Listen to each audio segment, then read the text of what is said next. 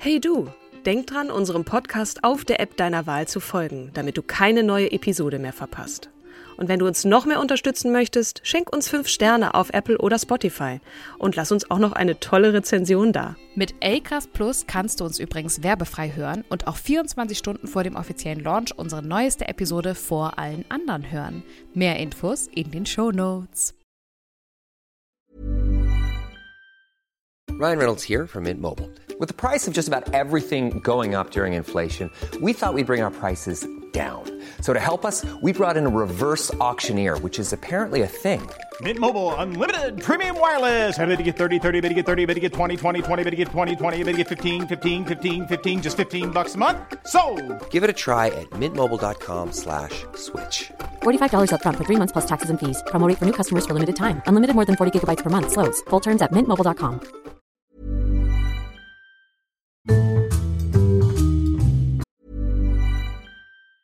Ever catch yourself eating the same flavorless dinner three days in a row? Dreaming of something better? Well, HelloFresh is your guilt-free dream come true, baby. It's me, Kiki Palmer. Let's wake up those taste buds with hot, juicy pecan-crusted chicken or garlic butter shrimp scampi. Mm. Hello Fresh. Stop dreaming of all the delicious possibilities and dig in at HelloFresh.com. Let's get this dinner party started.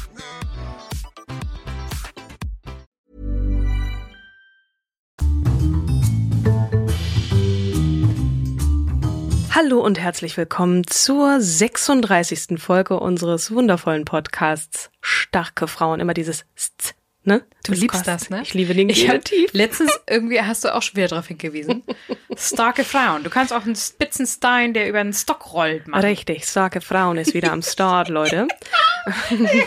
Einmal ganz kurz vorweg so ein bisschen lachen und Genau. äh, fröhlich sein Und ich und dann sagen, Katrin betroffen ist stets hinterher. bemüht. Mm, Genau, das als wichtigen Hinweis, weil gegebenenfalls habe ich das ein oder andere nicht ganz hundertprozentig erstens auf dem Schirm und zweitens dann korrekt wiedergegeben. Ich, So, ich, Hannah Arendt. nehme es mir vor. Hannah Arendt. Arendt. Eine Mit Frau DT oder mit D? mit DT. Mhm. Johanna Arendt, geboren am 14. Oktober 1906 in Linden, was damals noch eine eigenständige Stadt war und heute als äh, Stadtteil von Hannover, der Weltstadt Hannover, Oha. ähm, bekannt ist oder auch nicht bekannt ist. Gestorben ist sie 1975 in New York City, wo sie auch ähm, kurz vor ihrem Tod und sehr lange Jahre davor auch dann gelebt hat. Ähm, Im Exil? Deutsch, ja, Exil, wie man dann so nimmt, äh, das so nimmt. Sie hatte auf jeden Fall die amerikanische Staatsbürgerschaft, ähm, Weil? weil sie die angenommen hat und die deutsche ihr aberkannt wurde. Aber dazu komme ich noch. Ähm, Hannah Arendt, das ist ähm, eine Frau, die, ich würde mal sagen, ähm, intellektuell war, eine äh, ähm, Theoretikerin, eine politische Theoretikerin, eine Philosophin. Äh, wenn man den Wikipedia-Artikel sich anschaut, der übrigens über Seiten geht, da geht es natürlich auch viel um Diskurse, um Dinge, mit denen sie sich beschäftigt hat, unter anderem den Begriff des Totalitarismus. Da scrollt man ohne Ende. Also ne, da wird dann immer gesagt, okay, wie war das zu verstehen, was sie gesagt hat? Und ich bitte jetzt schon um Entschuldigung, dass ich mich vielleicht bei der ein oder anderen Geschichte da total vertüdel und ähm, Du willst sie sichtbar machen, verhaspel. das reicht mir schon. Genau. Ähm, sie war unter anderem auch als Journalistin tätig, als jemand, der den Mund aufgemacht hat, der mutig war und der stark war und deswegen muss sie auch hier vorgestellt werden. Jetzt genau. will ich wissen, wie es dazu kam. Aus was für einem Elternhaus kommt sie? Sie war Einzelkind, das muss man schon mal vorweg sagen. Es tut jetzt nicht weiter zur Sache, aber sie ist ähm, Tochter säkulärer jüdischer Eltern gewesen. Ähm, heißt säkulär heißt ähm, Trennung zwischen Kirche und Staat. Und Mhm. sie ist jetzt nicht unbedingt sehr religiös ähm, groß geworden, also erzogen worden. Ihr Vater ist sehr früh gestorben. Also ihre Eltern stammen übrigens aus Königsberg, also dem heutigen Kaliningrad. Und der war schon ziemlich krank, als sie geboren wurde. Die Mutter Martha, ähm, ähm, genau, als sie drei Jahre alt war, ist der Vater gestorben. Die Mutter war Martha und die hat sie auch nicht sehr religiös erzogen, hat aber darauf geachtet, dass sie besonders als es dann mit dem Aufkommen der Nazis äh, in der Schule dann um verstärkte Diskriminierung ging, dass sie sich erhob und jedes Mal, wenn es gegen Juden ging, dann gesagt hat, so, das, das geht so nicht, ich mache da nicht mit, aufgestanden ist und gegangen ist. Ich glaube, die ist sogar einmal von der Schule geflogen, weil sie, weil sie da ähm, das Wort erhoben hat. Die Mutter. Ähm, und nichts passiert.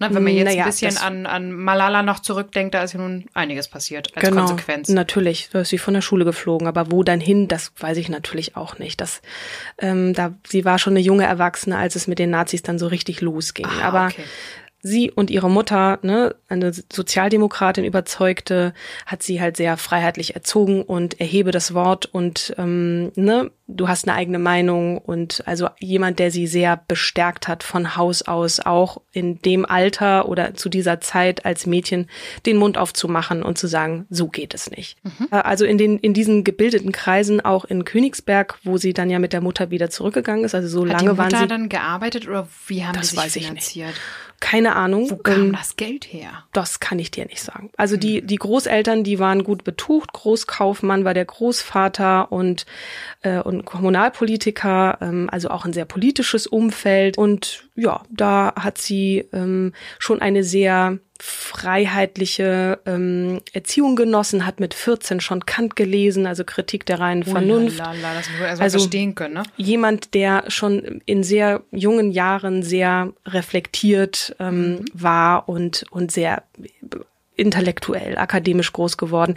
Ich kann jetzt nicht sagen, wo da jetzt das Geld herkam und was die Mutter von Beruf war, das kann ich dir leider Aber auch auf jeden Fall sagen. gut gefördert. Wenn man sich so Interviews mit ihr anschaut, die hat, glaube ich, auch in ihrem Leben sehr viel geraucht und auch Bilder von ihr, wenn man so ähm, mal schaut, ne, so Pressefotos, die dann allgemein ähm, veröffentlicht wurden, war sie immer mit einer Zigarette zu sehen. Die hatte eine unglaublich schlechte Haut, also war jemand, der nicht unbedingt ähm, darauf geachtet hat, ähm, gut zu sich zu sein und, und, und gut zu altern und sich zurechtzumachen. Also die ist ja nur 69 Jahre alt geworden und wenn ich das jetzt so mit meiner Mutter vergleiche, die ist 63, also unwesentlich jünger, mhm. wie diese Frau aussah kurz vor ihrem Tod. Also die hat auch ähm, dann irgendwann ihren zweiten Ehemann verloren und dann so Leute aus ihrem Umfeld haben dann richtig beschrieben, wie sie eingegangen ist wie eine Primel. Und sie war jetzt nicht so die, die Grand Dame, die da so, ähm, hatte auch so was sehr Buschikoses, finde ich und ähm, ließ sich da auch in Kreisen von, von Männern, weil auch so Diskussionsrunden dann immer voller Männer waren und da war Hannah dann auch mhm. mit dabei. Das fiel irgendwie nicht so wirklich auf. Also das, die konnte da einfach, ähm, es war jetzt gar nicht so sehr äh, das Thema, da ist jetzt auch eine Frau dabei, sondern es war mhm. einfach Hannah. Mhm. Im, ich weiß jetzt nicht, wie ich das weiter beschreiben soll. Also oh, wir lassen es mal im Raum sie stehen. war auf jeden Fall keine, die sich über Äußerlichkeiten definiert ja. hat. So, das ähm, ist schon mal klar. So, sie hat studiert in meiner Geburtsstadt in Marburg an der Lahn. Da kommst du her? Da, da komme ich her. Weg? Da bin ich, da bin ich geboren zumindest. Da haben meine Eltern studiert, übrigens auch Geschichte und ich weiß, ich bin vor ein paar Jahren mit meinem Vater dann mal wieder in meiner Geburtsstadt gewesen und unter anderem sind wir dann an einem Haus vorbei und da war diese diese ähm, Gedenktafel an an dem Haus, in dem sie gewohnt hat und dann hat er gesagt, ja, Hannah Arendt hat hier gewohnt und das oder hier auch gelebt und und studiert mhm. bei Martin Heidegger ähm, mit dem sie auch eine Affäre hatte, lustigerweise. Ein der 17 Jahre älterer Mann, mhm. der absurderweise dann wenig später, das muss man sich mal vorstellen, ein glühender Nationalsozialist wurde. Es war auch gar nicht lange bekannt. Ist erst in den 80er Jahren kam das irgendwie dann raus und wurde in einer Arendt-Biografie dann nochmal so aufbereitet, dass die beiden eine Affäre hatten. Da war er allerdings verheiratet er hat auf jeden Fall gesagt, du kannst hier nicht bleiben und hat sie gedrängt, äh, den Studienort zu wechseln. Und sie ist dann nach Freiburg gegangen und dann nach Heidelberg und hat da auch noch Philosophie studiert und äh, genau und dort auch promoviert in Heidelberg. Ähm, Halleluja. Mh, also jemand, der geisteswissenschaftlich ordentlich was auf dem Kasten hatte. Und nur weil man einen Doktortitel hat, heißt das jetzt nicht. Das ist nee, Doktortitel bedeutet immer, dass du dich mit einem einzigen Themengebiet sehr intensiv auseinandergesetzt hast. Ja.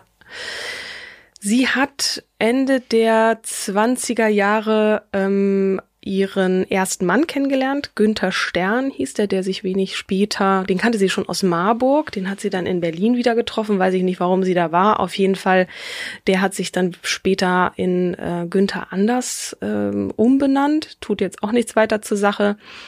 Ähm, die zogen dann irgendwann kurz darauf zusammen, was damals auch schon ne, verpönt war, weil du musstest ja verheiratet sein. Genau. Ähm, das durfte man eigentlich nicht. Die haben dann aber auch wenig später geheiratet, ähm, wohnten dann in Drewitz, frag mich nicht, wo das ist, dann in Heidelberg, dann sind die nach Frankfurt und dann wieder nach Berlin, also immer sehr Hm. ähm, umtriebig gewesen. Sie hat ähm, unter anderem auch in der Zeit für die Frankfurter Zeitung ähm, geschrieben. Und ähm, hat sich übrigens auch in den 30er Jahren mit der Frauenbewegung, ähm, mit der Frauenemanzipation beschäftigt ähm, und hat ein hat über das Buch Das äh, Frauenproblem äh, von Alice Rühle Gerstl frag mich jetzt nicht, eine Frauenrechtlerin, eine äh, d- damals tätige, ähm, hat sie das Buch reze rezensiert, hat auf die Beschränkung der Frau hingewiesen und das natürlich verurteilt, ähm, insbesondere was Die die, Ehe angeht. Beschränkung. Genau, Okay. Ehe und, und Arbeitsleben und so weiter. Ähm, sie hat äh, die geringe, äh, die faktische Geringschätzung der Frau in der Gesellschaft natürlich kritisiert mit all ihren Pflichten. Interessanterweise stand sie der Frauenbewegung aber etwas kritisch gegenüber. Wahrscheinlich wegen der Vorgehensweise, ne? Also das ist, die Frauenbewegung beschreibt ja im Endeffekt Probleme. Also äh, interessant, äh, ich habe gelesen, die politischen Fronten seien ihrer Meinung nach Männerfronten. Und da sollten, also was, was wieder so ein bisschen im Widerspruch steht zu dem, was sie dann eigentlich sagt. Frauen müssen eigentlich mitreden, aber wie denn bei all diesen Männern, hat sie vielleicht gedacht, äh, finde ich absurd. Ähm, und hat gesagt, das ist eigentlich nötig und war aber so, wie die vorgegangen sind und so, hat sie sich aber nicht mit äh, ähm, gleich machen wollen. Ist ja auch in Ordnung. Ja. Das ist ja das, was wir auch irgendwann mal in einem Podcast besprochen haben, ähm, dass wenn du halt äh, ihr blöden Männer sagt, ähm, dass die Türen dann zugehen und Männer überhaupt keine Lust haben, dann äh, offen und herzlich zu sagen, ja, komm, lass mal diskutieren. Ähm, und, und dass man sich dann von dieser Vorgehensweise distanziert, finde ich auch nachvollziehbar. Mir fehlt jetzt so ein bisschen ehrlicherweise Hintergrundwissen, wie und an welcher Stelle sie was kritisiert hat. Ne? Also sie, sie hat das anerkannt und auch äh, darauf hingewiesen, ähm, hat sich aber dieser Frauenbewegung eben nicht zugehörig gefühlt. Okay.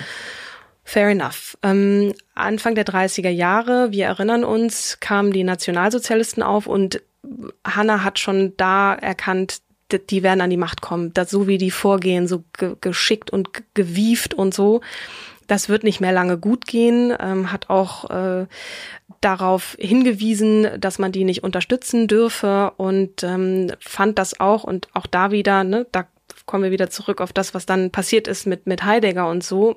Viele ähm, große, angesehene, ähm, schlaue Menschen, sage ich jetzt einfach mal, die sich dieser Bewegung angeschlossen haben, ohne das wirklich in Frage zu stellen. Das hat sie sehr, sehr mitgenommen und ähm, betroffen gemacht, ähm, um es mal gelinde äh, zu sagen. Sie ist im Juli 33 verhaftet worden und kam für acht Tage in Gestapo-Haft. Ähm, und ist dann auch wieder raus und ähm, Äh, wenn man jetzt gerade an die Wahlen in Thüringen denkt, ne, mit Kemmerich und der wird dann ähm, hundertprozentig von der AfD gewählt und gestützt und dann plötzlich gibt es einen riesengroßen Aufschrei, ähm, nee, der muss jetzt, der muss äh, von seinem Amt zurücktreten.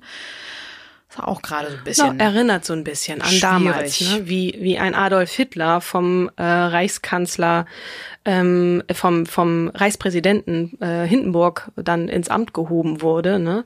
Und das so peu à peu, ich meine, das ist schon auch ein bisschen vergleichbar. Ähm, und aber auch trotzdem, ne, da, mich hat dann, ich bin auch, stand vor dieser FDP-Zentrale und habe dann mit all diesen Menschen gebrüllt nach oben, äh, es schämt euch, ne, weil es kann ja wohl nicht sein, dass man so jemanden so auf diese Art und Weise sich gleich macht mit den Rechten und dann ins Amt hebt.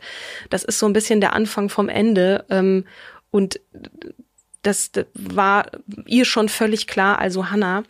Ähm, als da so die Machenschaften losgingen und völlig unreflektiert man sich dieser Bewegung anschloss, mhm. um es jetzt mal in meinen lapidaren Worten zu formulieren, das kann nicht lange gut gehen. Ähm, Gestapohaft, mir fehlt die Information, ähm, was, was dort gemacht wurde mit ihr, ne? Oder genau. was, was passiert ist, ob es einfach nur eine Gefangenschaft war oder ob es irgendwo ähm hat sie auf jeden Fall zum Anlass genommen, um ähm, nach äh, um, um auszureisen und, mhm. um diesem Ganzen zu entfliehen. Und ist sie zwar, schon in Amerika? Nee, sie ist erst nach Tschechien. Mhm. Äh, über das tschechische Karlsbad ähm, nach Genua, dann nach Genf ähm, ist sie zuerst, also sie hat einen ziemlichen mhm. Umweg genommen. Ne? Ich ziehe mhm. hier so einen Kreis mit, der, mit dem Finger, du ja. weißt ungefähr, was ich meine, über den Osten Richtung Westen, nämlich nach Frankreich. Ähm, in Paris war sie dann ohne Papiere mit ihrem Mann dorthin, hat dort äh, viel für zionistische Organisationen äh, war sie tätig, ähm, hat beispielsweise jüdischen Jugendlichen zur Flucht nach Palästina äh, verholfen, ähm, hat sich auch wissenschaftlich ähm, da engagiert äh, und äh, gearbeitet, äh, vorwiegend über den Antisemitismus geforscht, Vorträge gehalten und so weiter. Und dann kam es irgendwie dazu, ne, klar, Flucht schweißt irgendwie zusammen, aber sie und ihr Ehemann sind dann äh, 37, das ist also schon ein paar, ich springe jetzt so ein bisschen, mhm. weil es gibt noch Alles viel gut. zu besprechen. Ja, absolut. 37 ähm, wurde die Ehe geschieden ähm, und sie hat ein Jahr vorher schon ihren zweiten Ehemann kennengelernt, also ich meine, man muss ja Trennungsjahr und so und hat dann später Heinrich Blücher einen ehemaligen Kommunisten geheiratet, der sich schon früh gegen die Politik Josef Stalins gewandt hat. Mhm. Also auch ein totalitärer Staat, zurück zum Totalitarismus, also die wirklichen totalitären Staaten hat sie als also Deutschland und und äh, also Stalinismus mhm. und der Nationalsozialismus der Deutsche bezeichnet. Ähm, 37, also im selben Jahr, als sie ihren zweiten Ehemann heiratete, hat sie die deutsche Staatsbürgerschaft aberkannt bekommen. 39 äh, hat sie ihrer Mutter aus äh, Königsbad zur Flucht verholfen. Ah. Genau, konnte die dann in Sicherheit bringen. Und ich muss mich korrigieren, den Herrn Blücher hat sie erst 1940 geheiratet. Mhm. Genau. Und der Blücher war Deutscher oder was war der? Glaube ich ja. Okay. Klingt zu deutsch. Ups. Äh, Anfang Mai 2040 haben die äh, französischen Behörden 1940. Äh, 1940. Bitte? Du hast 2040 gesagt. Habe ich 2040 gesagt? Oh Gott. Anfang Mai 1940 wiesen die äh, französischen Behörden über die Presse äh, die deutschstämmigen Ausländer in Paris und in Frankreich an, ähm, sich zum Abtransport zu melden. Und ähm, Hannah ist dann mit vielen anderen Frauen für eine Woche auf das Gelände des Buffalo, äh, Buffalo hört sich wirklich amerikanisch an, mhm. aber es war ein, ist ein ehemaliges Sportstadion in Paris gewesen, wo sie dann alle zusammen äh, ge gefercht haben. Und dann war sie da ein paar Tage und ist dann bald darauf äh, nach äh, in das südfranzösische Lager Gurs ähm, interniert worden äh, weil sie als feindliche Ausländerin galt. Also mhm. man hat sie dann da auch noch so hin und her äh, geschoben. Und ähm, sie hat 43 ein, ein Essay veröffentlicht, wo es, ähm, der, der, der nannte sich Wir Flüchtlinge, wo sie dann so beschrieben hat, wie sich das anfühlt, einfach mhm. von da nach da geschoben zu werden und Flüchtling zu sein, zumal auch staatenlos. Also sie hatte gar keinen Pass mehr.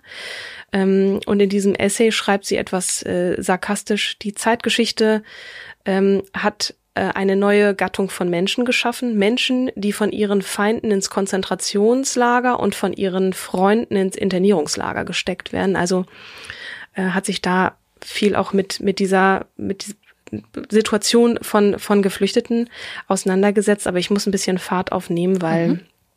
Da ähm, kommt noch ein bisschen was. Genau. Sie, es ist ihr geglückt, aus diesem ist Lager zu fliehen, ähm, 1941 mit ihrem zweiten Ehemann und ihrer Mutter über Lissabon ist ihr die Flucht geglückt nach New York. Also von da an ist sie dann sozusagen in die, in die freie Welt gelangt und hat ab Anfang der 40er Jahre dort gelebt. Da war sie unter anderem für das deutsch-jüdische Magazin Aufbau in New York tätig, schrieb dort regelmäßig Kolumnen und ähm, Leitartikel und so weiter, war halt vorwiegend als ähm, Journalistin tätig, hat aber auch gelehrt. Ich weiß jetzt gar nicht mehr wo. Ähm, ich will jetzt ein bisschen Fahrt aufnehmen, weil ähm, und zwar einen kleinen, ähm, nein, nicht einen kleinen Zeitsprung. 43 war das Jahr, also sie war 41, sind sie dann ähm, in New York gelandet. 43 erfuhr sie dann das erste Mal von also in, in diesem amerikanischen Exil von Auschwitz, von, von der Existenz dieses, dieses Lagers. Vernichtungslagers, mhm. genau.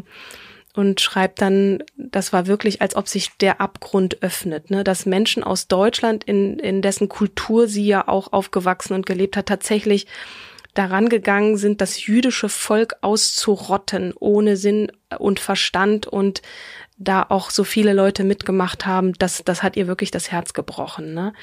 Ähm, ja, diese, diese, dieser Massenmord, ideologischer Massenmord ähm, und hat, ne, das hat ihr das Herz gebrochen und gleichermaßen wollte sie verstehen lernen, warum das so ist, warum Menschen zu sowas fähig sind. Zu sowas fähig sind, die Augen verschließen und zu auch in, in, in äh, bestimmten ja, Positionen dann unter anderem wie der Adolf Eichmann, äh, der auch zu, zu dem Prozess, wie der Herr Eichmann verurteilt wurde, ähm, komme ich gleich noch, in der Lage waren, also so normale Menschen, sage ich mal, Familienväter vielleicht auch, die dann in solche Positionen kommen und ohne Wenn und Aber diesem Führer dieses Systems Folge leisten und mhm. das dann machen müssen und sozusagen ein und Rädchen. Unreflektiert einfach einen anderen Menschen, Richtig. nur weil er jetzt ein bestimmtes Zeichen trägt. Ähm. Nee, es geht gar nicht so sehr um das Menschliche, sondern einfach, ich habe da eine Aufgabe bekommen mhm. und ich führe diese Aufgabe Wie ein aus. Lemming. Genau. Mhm. Ähm, das wollte sie verstehen lernen. Also das war natürlich die Trauer darüber, dass in diesem Land so etwas möglich ist, in diesem Land, in dem sie auch ge geboren und aufgewachsen ist und auch viele intelligente Menschen um sich hatte, auch da studiert hat und so mhm. weiter, dass das möglich ist. Dieser Eichmann-Prozess, der sogenannte. Mhm. Also das handelt sich um den SS-Obersturmbandführer Adolf Eichmann, der während der Zeit des Nationalsozialismus ähm, äh, das Eichmann, das sogenannte Eichmann-Referat äh, geleitet hat. Das war die zentrale Dienststelle des Reichssicherheits Hauptamtes, unter anderem zuständig für ähm, oder hat organisiert die Verfolgung, Vertreibung und Deportation von Juden und er war mitverantwortlich für die Ermordung von schätzungsweise sechs Millionen Menschen Wahnsinn. im weitgehend vom NS-Staat besetzten Europa. Das heißt, da sitzt nun ein Mann, der diese Schuld trägt und auch verurteilt wird, Quatsch. zumal in, in Israel. Also der wurde, der ist geflohen und war, ist dann in, in Argentinien geschnappt worden, mhm. ähm, ich glaube vom Mossad, also vom ähm, Geheimdienst, israelischen Geheimdienst. Mhm. Und die haben ihn dann nach Israel gebracht und haben ihn dort vor Gericht gestellt.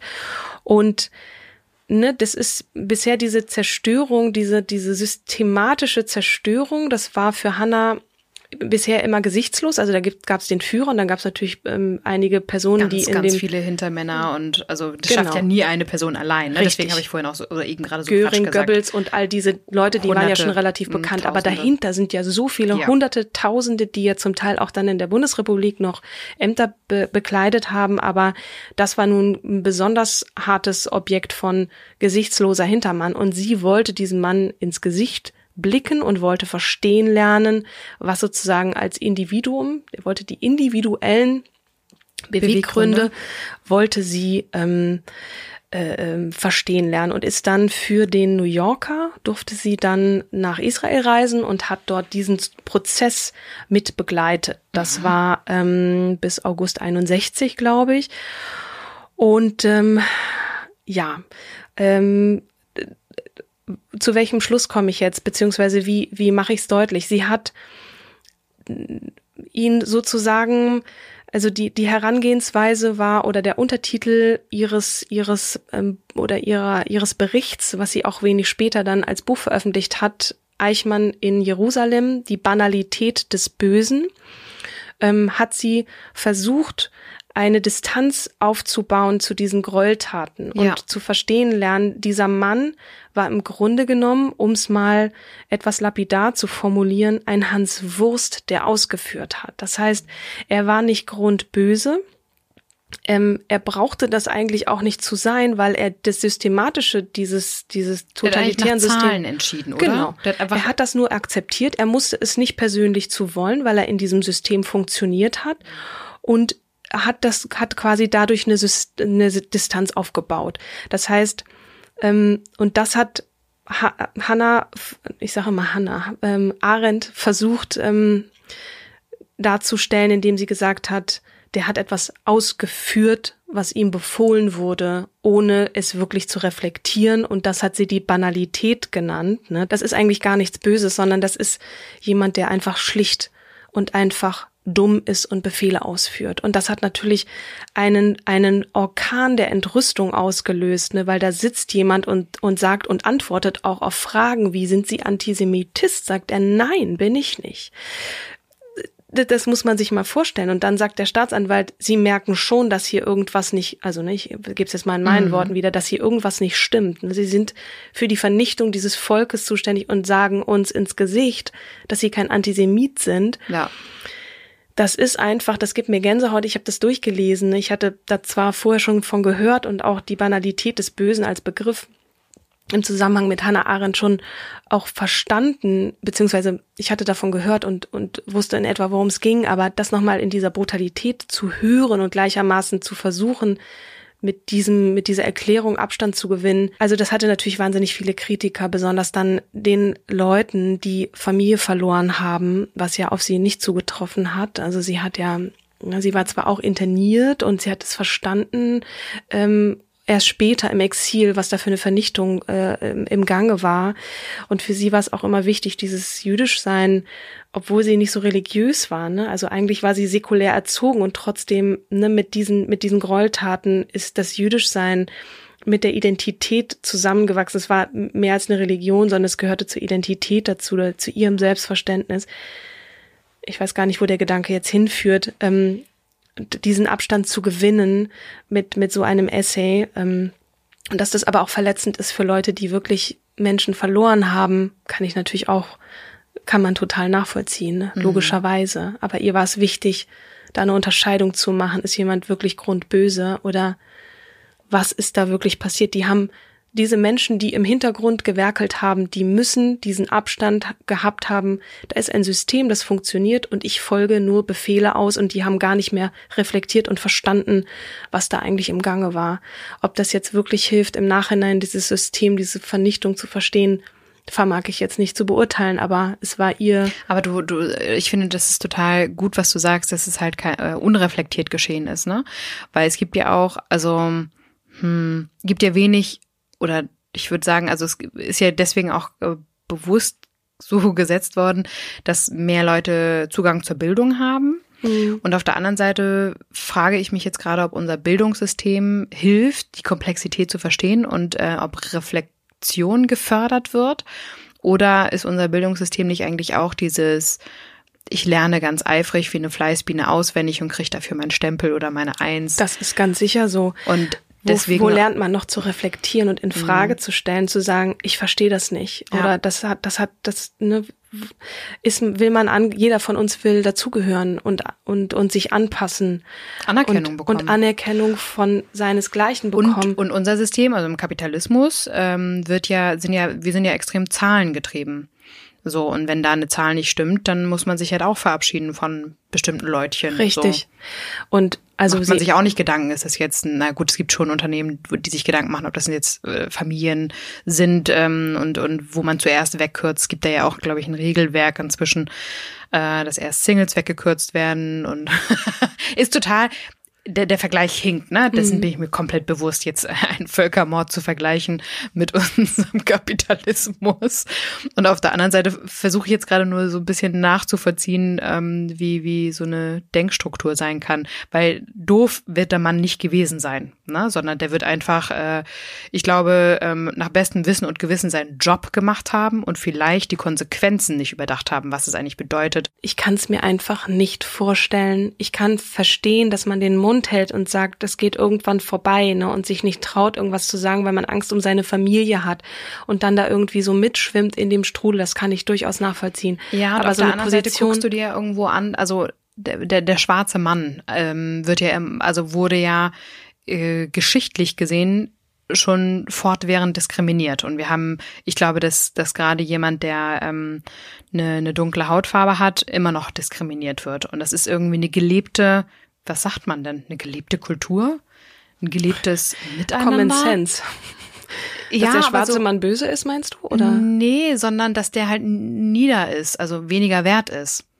Weißt weißt du, das ist ja auch, also das waren ja früher die Sklaven, mhm. so und ähm, es entwickelt sich ja immer mehr und und ähm, gerade mit Barack Obama und Michelle Obama ähm, super Vorbilder und super ähm, für die Akzeptanz, aber auch Michelle hat in ihrer Biografie ja immer noch geschrieben, wie die Diskriminierung. Das ist auch krass. Aber das reflektieren ja auch total wenig Leute, woher das kommt. Ich höre immer noch von älteren ähm, Menschen diese Sprüche, ja, jeder Mensch braucht einen Und es ist super unreflektiert. Und es ist gar nicht so gemeint, wie es rüberkommt, weiß ich ja auch manchmal.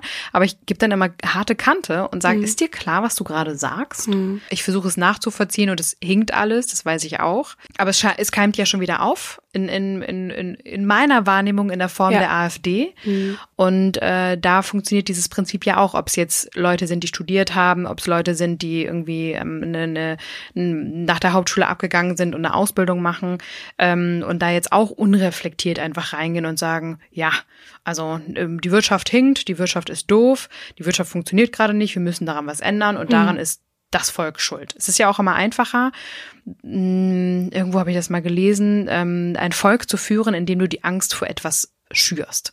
So ähm, schweißt das Volk zusammen und jetzt entscheidest du. Und damals hat es dann halt Hitler und sein Gefolge entschieden, dass die Juden äh, der, der böse Mann sind. Also ich glaube nicht, dass es einfacher ist, so ein Volk zu führen, aber du bist als als Angreifer, als Opposition ja. vielleicht zumal mit mit niederen äh, Denken oder oder oder mit niederen Zielen äh, hast du so sicherlich leichter, indem du gutes Storytelling machst und ein gemeinsamer Feind schwimmt äh, äh, schweißt ja auch zusammen. Absolut, genau das ähm, ist es.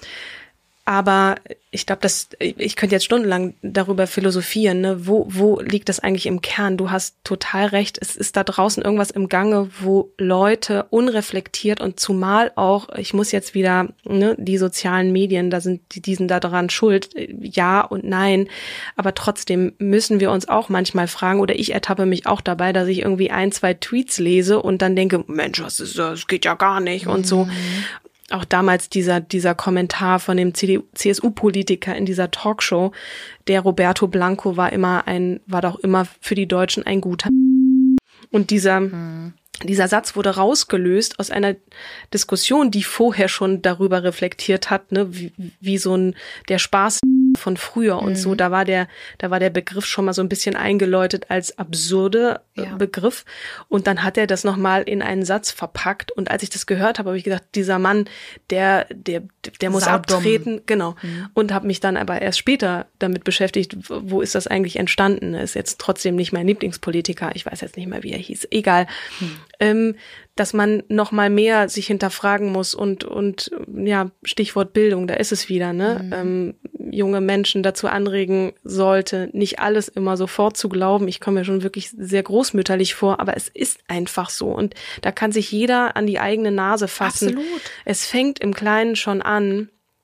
Ähm, nicht alles zu schlucken und zu meinen, weil das von oben kommt oder sonst wie, ähm, dass das auch richtig zu sein hat und zumal auch schon mal ne, alles, was, was, was so eine Makroperspektive hat, die sind alle gleich und so. Das ist total gefährlich. Pauschalisieren. Du erinnerst dich an die Silvesternacht in Köln. Ich mache hier Anführungsfüßchen ja, in die ja. Luft.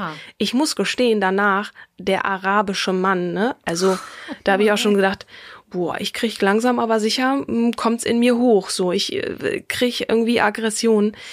Ganz gefährlich. Ganz gefährlich sowas. Ähm, und da muss man sich, da muss man wirklich immer sich und ich mich in jeder Situation, wo ich dann einem arabischen Jugendlichen begegnet bin, zu sagen, das ist einfach der Ali von nebenan oder wer auch immer, ist einfach nur ein Mensch und nur weil der vermutlich ein Araber ist, äh, muss ich jetzt nicht davon ausgehen, dass, dass der das genauso gemacht hätte. Mhm.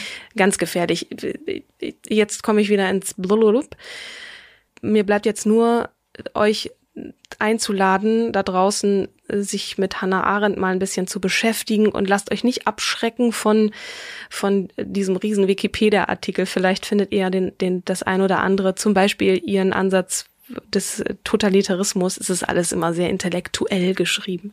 Mhm. Aber den ein oder anderen Gedanken findet ihr vielleicht auch interessant und beschäftigt euch mal mit dieser wirklich starken Frau, ähm, die viel zu früh an einem Herzinfarkt, habe ich ähm, Habe ich erzählt, ne? Die ja. ist an gebrochenem Herzen vielleicht auch gestorben, ähm, hm. kurz davor ihren, ihren zweiten Ehemann verloren. Und für diejenigen, die nicht den 50 Seiten langen Wikipedia-Artikel durcharbeiten möchten, können natürlich sich auch den, den Spielfilm angucken. Hannah Arendt, der Film, erschienen, wie ich gerade von Julian netterweise gehört habe. Vielen Dank. 2012. Super. Genau. Ich würde gerne nächstes Mal die Else Lasker Schüler ach vorstellen. Doch, schon gleich du, umgesetzt. Ich hab, ja, wollte ich gerade sagen. Sehr ne? gut. Ich mhm. hoffe, wir haben, ach scheiße, Marcel hat uns auch noch einige geschickt. Wer auch immer Marcel ähm, ist, die, aber die Postkarte, die ich ja weitergeleitet ah, ja. habe. äh, lieber Postkarte. Marcel, ich denke an dich ähm, und werde definitiv eine Dame noch umsetzen. Ich hatte mir nicht die eigentlich auch schon notiert, komme aber nicht auf den Namen. Deswegen bin ich total faul und gucke gerade bei Instagram schnell mal rein.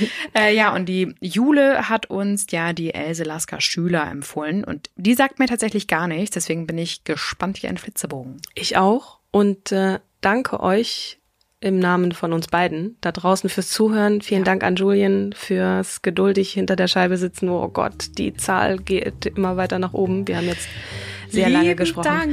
Vielen Und Dank. Bis zum nächsten Mal. Bis zum nächsten Mal. Tschüss.